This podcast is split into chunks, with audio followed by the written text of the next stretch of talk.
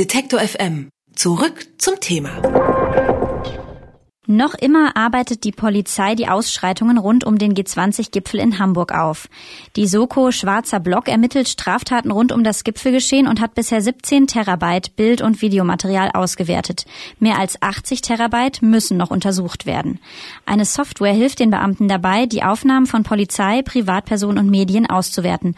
Doch der Hamburger Datenschutzbeauftragte Johannes Kasper bezweifelt die Rechtmäßigkeit dieses Verfahrens. Denn die Software wertet beispielsweise auch Aufnahmen Aufnahmen von unbeteiligten Personen aus, die nicht in Zusammenhang mit den Straftaten stehen. Ich spreche mit Tobias Singelnstein über die rechtlichen Grundlagen der Videoauswertung. Er ist Kriminologe an der Ruhr-Universität Bochum und beschäftigt sich seit Jahren mit dem Einsatz von Datensoftware bei der Polizei. Guten Tag, Herr Singelnstein. Einen schönen guten Tag. Bei der Auswertung des gesammelten Videomaterials kommt jetzt eine Gesichtserkennungssoftware zum Einsatz, die biometrische Gesichtsabdrücke erstellt. Wie ist denn der Einsatz einer solchen Software rechtlich zu bewerten? Das Problem äh, dieser Software ist, dass sie quasi noch eine neue Dimension des Grundrechtseingriffs schafft. Ähm, wenn Videobilder von der Polizei erhoben werden und ausgewertet werden, stellt das einen Eingriff in das äh, Recht auf informationelle Selbstbestimmung dar. Und im Augenblick hat die Polizei eben nur Rechtsgrundlagen, um solche Videos zu erheben und sich dann anzugucken. Es fehlt aber an Rechtsgrundlagen, die ähm, eine solche automatisierte, vertiefte Auswertung mittels einer Gesichtserkennungssoftware gestatten würden. Die Polizei spricht hier jetzt von Material, bei dem Zitat ein örtlicher und zeitlicher Zusammenhang zu den Gipfelprotesten besteht. Es sollen 100 Terabyte ausgewertet werden, darunter zum Beispiel Aufnahmen aus S-Bahnhöfen und anderen öffentlichen Plätzen. Ist das gängig, dass die Polizeiarbeit so weit geht?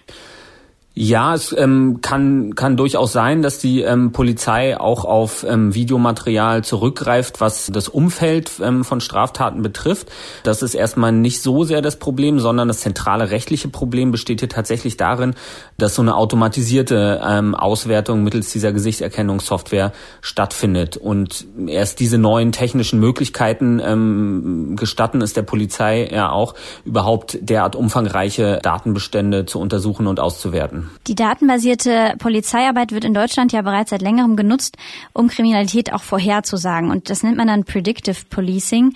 Grundlage einer solchen auf Algorithmen basierten Polizeiarbeit ist auch die Typisierung von Tätertypen. Wie funktioniert das jetzt mit dieser Software in Hamburg? Werden auch da solche Tätertypen dann festgelegt? Nein, also man kann sagen, Predictive Policing ist in Deutschland noch in den Kinderschuhen im Vergleich beispielsweise zu den USA. In den meisten Bundesländern gibt es erste ähm, Projekte, wo das stattfindet.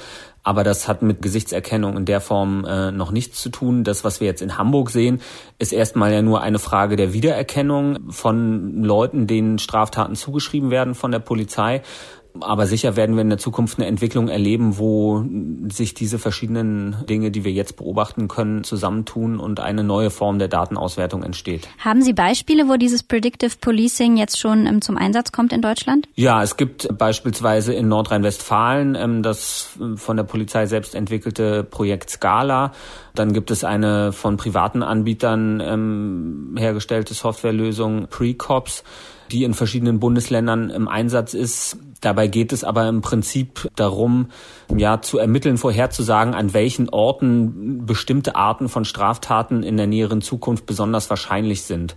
Und diese Software ist im Augenblick vor allem auf Wohnungseinbruchsdiebstahl limitiert und sagt also voraus, wo vielleicht die Wahrscheinlichkeit eines Wohnungseinbruchsdiebstahls in den kommenden Wochen erhöht sein könnte. Und jetzt nochmal zurück zu Hamburg, dort mit der Gesichtserkennungssoftware. Wie sehen Sie das jetzt in einem größeren Kontext? Welche Entwicklungen sehen Sie da für überhaupt die Thematik der Überwachung in Deutschland? Ja, Triebkraft des Ganzen ist im Prinzip der technische Fortschritt. Wir haben im Bereich der intelligenten Videoüberwachung, wie das heißt, zwei zentrale Entwicklungen. Zum einen eben die Gesichtserkennung, also dass es zunehmend möglich wird, anhand biometrischer Merkmale Gesichter anhand von Videobildern wiederzuerkennen. Das ist das eine. Und zum anderen wird daran gearbeitet, dass man bestimmte Verhaltensweisen detektieren kann, feststellen kann. Also beispielsweise, wenn jemand am Boden liegt oder eine Schlägerei oder wenn ein, ein herrenloser Koffer oder Gegenstand irgendwo auf einem Bahnsteig herumsteht, bis hin dazu, dass man versucht, bestimmte Gesichtsausdrücke zu interpretieren, um daraus Schlüsse zu ziehen. Und diese beiden Entwicklungen sind natürlich für die Polizei interessant. Die Gesichtserkennung würde sie unter Umständen in die Lage versetzen, beispielsweise zunächst mal Fahndungsdatenbestände abzugleichen und Leute, die zur Fahndung ausgeschrieben sind, festzustellen.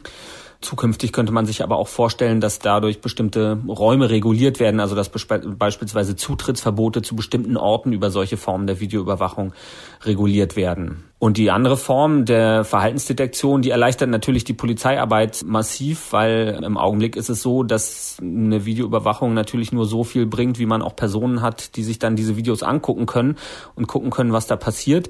Wenn die Videoüberwachung nun selbst feststellen kann, dass irgendwo vielleicht gerade was Relevantes passiert, dann würde das natürlich für die Polizei eine massive Erleichterung bedeuten. Würden Sie also sagen, weil es die technischen Möglichkeiten jetzt hergeben, ist es ganz klar, dass man davon auch Gebrauch machen sollte? Nein, das kann man in der Form sicher nicht sagen, sondern ähm, man muss sich natürlich immer angucken, was, was heißt das für die Gesellschaft und was heißt das ähm, auch rechtlich. Wie eingangs gesagt, ähm, sind das ja doch ziemlich massive Grundrechtseingriffe, die wir in dem Bereich haben. Und gerade wenn das Ganze ähm, zunehmend und flächendeckend installiert wird, eben auch mit erheblichen gesellschaftlichen Folgen. Man bewegt sich eben in einer Gesellschaft, die ähm, von Überwachungsstrukturen durchzogen ist, anders als äh, in einer Gesellschaft, wo man nicht davon ausgeht, permanent beobachtet zu werden. Und das muss man eben mit dem Nutzen, den ähm, solche Formen der Videoüberwachung vielleicht bringen können, abwägen. Und das ist letztlich eine politische Entscheidung, wo man sich die Frage stellen muss, will man die Einschränkungen in Kauf nehmen, ob des Nutzens, der damit vielleicht verbunden ist. Über die Auswertung des Videomaterials rund um den G20-Protest in Hamburg habe ich mit Tobias Singelnstein gesprochen. Er ist Kriminologe an der Ruhr-Universität Bochum. Vielen Dank für das Gespräch. Ich danke Ihnen.